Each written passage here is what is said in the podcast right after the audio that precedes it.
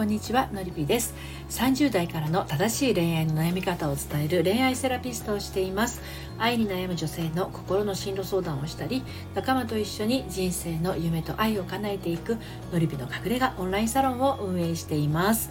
えー、30代からのね悩んでいる女子恋愛だったり仕事だったり、まあ、再婚のことだったりねいろいろ悩んでいる女子はですねオンラインサロンで仲間と一緒に突き進んでおります。興味のある方はですね概要欄から遊びにいらしてください。今日はですねのりぴ塾基礎私あの普段ね恋愛セラピストとして、えーと、30代からの正しい恋愛の悩み方ということで、まあ、あの心理ワーク心理セラピーを使った個人セッションをのりぴ塾というところでやってるんですけれども、まあ、あのそこでのですねのりぴ塾基礎ということであなたも引っかかるかもずるい男参戦ということでですね今日はお届けをしていきたいと思います。まあ、あのずるい男ってうんまあいろいろなタイプがいますけど私がちょっと気になってるのはこの3つかなと思ってねあのお話をしようと思うんですけれどまあまあこういうタイプの方だとですね傷つ気づくと引っかかっちゃってると。ね、いうことがあると思うんで、まあ、どんな人がずるい男なのかなっていうところねお話をしていきたいと思います。3つありますね3選ですので。1つはですね、えー、言い訳が多い。2つ目が曖昧な関係を続ける。3つ目がまあ、自分の都合だけしか考えてないというこの3つが大きくあるんじゃないかなと思います。ちょっと詳しくお話をしていきますね。まず言い訳が多い。まあ、これはですねずるい男あるあるに本当に一番多いんじゃないかなと思うんだけどあのー、仕事が忙しいとかね、うんまあ、忙しいから連絡ができないとか疲れてるとか暇がないとか面倒くさいとかそういうの好きじゃないとかそういうの嫌いとかねいろいろあると思うんだけど何かこちら側がこちら側があの提案したりお話ししたりお願いしたりした時に言い訳が多いです。でこの言い訳が多いっていうのはいや別に理由があるのはいいんですよ。本当に何て言うのかな、うん、都合ってねやっぱりありますからね。でその言い訳の手前に一つ欲しいんですよね。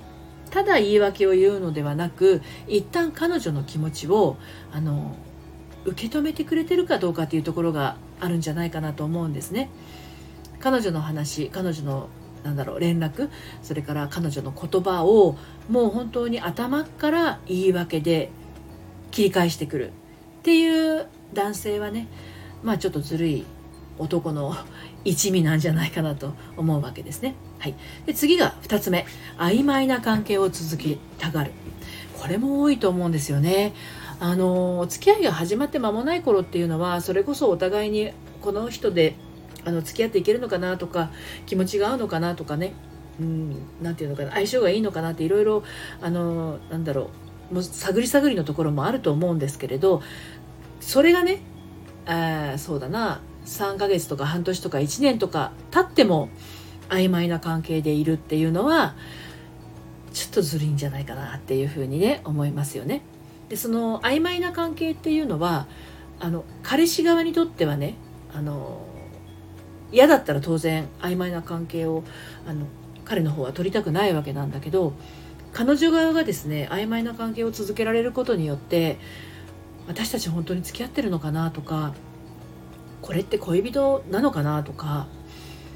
もしかして他に彼女がいたりするのかなとか結婚するのかしないのかみたいなこと、うん、そういうふうにあのお付き合いって本当は楽しむものなのにそういうなんだろうなネガティブな感じのあの思いに何て言うのかな胸の中に黒い雲が広がるようなそういう方向に気持ちをさせてしまうっていうのは男性側がね。そして彼女側がそういう気持ちになっちゃうっていうことはまあちょっとずるいんじゃないかなって思うわけですよね。まあお互い対等なのでお付き合いにしろ結婚にしろね。うん、でまああの曖昧な関係っていうのはあの何て言ったらいいの？決定的なことがないっていうことなんですよねつまりあの決定的なことを言わないとも言えるかもしれませんね。どうとでも解釈できるような言葉を使ったりとかなんかでも離れられないように匂わせてみたりとか そういう感じの対応をしてくる男性はあのずるい男になるんじゃないかなと思います。はい、3つ目があの自分の都合でしか考えられないという人ですね。まあ、この自分の都合っていうのはいろいろありますけれどもまあ、デートの場所とかあと連絡の仕方ですよねあのー、そうだなあのね平日の12時15分からヤフー知恵袋とかあの発言小町の恋愛相談を切るライブっていうのをね、えー、っと4月のゴールデンウィーク前ぐらいからやってるんですけれどもあの LINE の連絡が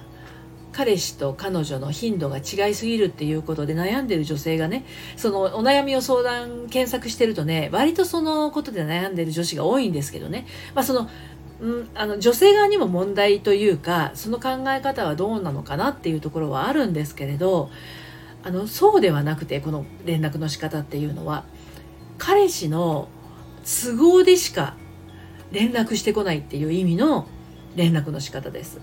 まあ、あの LINE に関して言うとそれだけで配信が一つ作れちゃうぐらいその男性と女性の、まあ、男性と一括りにはできないんだけれどその扱いの仕方はね人それぞれ違うから一概には言えないんだけれども本当に自分の都合でしか連絡をしてこない。会いたい自分が会いたいから連絡してくるとか。そういう意味のことですよ。うん、でその彼女が会いたいとかそういうのは全然あの言い訳ばっかりしたりして。で自分が会いたいとかそういう時だけ頻繁に連絡してくるとか。もう急にとかね。ドタキャンの逆ですよ。今日これから会えないみたいな。いや本当そういうなんていうなんていうのかな。あのずるい人って中にはいたりするんですよね。自分のその性欲のはけ口じゃないけどそんな風にしか女性のことを考えてないずるい男性っていうのも中にはいますからあの LINE の頻度の問題とはまた別の連絡の仕方っていうのはねあのちょっとあるんじゃないかなと思いますね。自分の都合。あとお金ですね。お金に関するその自分の都合しか考えてないっていう。人も中にはいますね。あと時間。うん。あのなんていうのかな。うんと彼女は例えば夜の9時から11時ぐらいの間に電話がしたいと思っていてもあの彼氏側がねその時間は、まあ、残業もあったりとかいろいろお付き合いもあるんでしょうけれども12時からじゃないと喋れないとか逆に夜は疲れてるからダメだから平日はダメだしあのなんだろうな。週末にちょこっととか、まあ、男性長電話が苦手な人も多いですけれどもあのまあまあまあ LINE のやり取りが そんなに得意じゃなかったりするから電話の方がいいんじゃないのって私はよく言いますけれど、まあ、その電話すら23分の電話ですらあの自分の都合でしかあの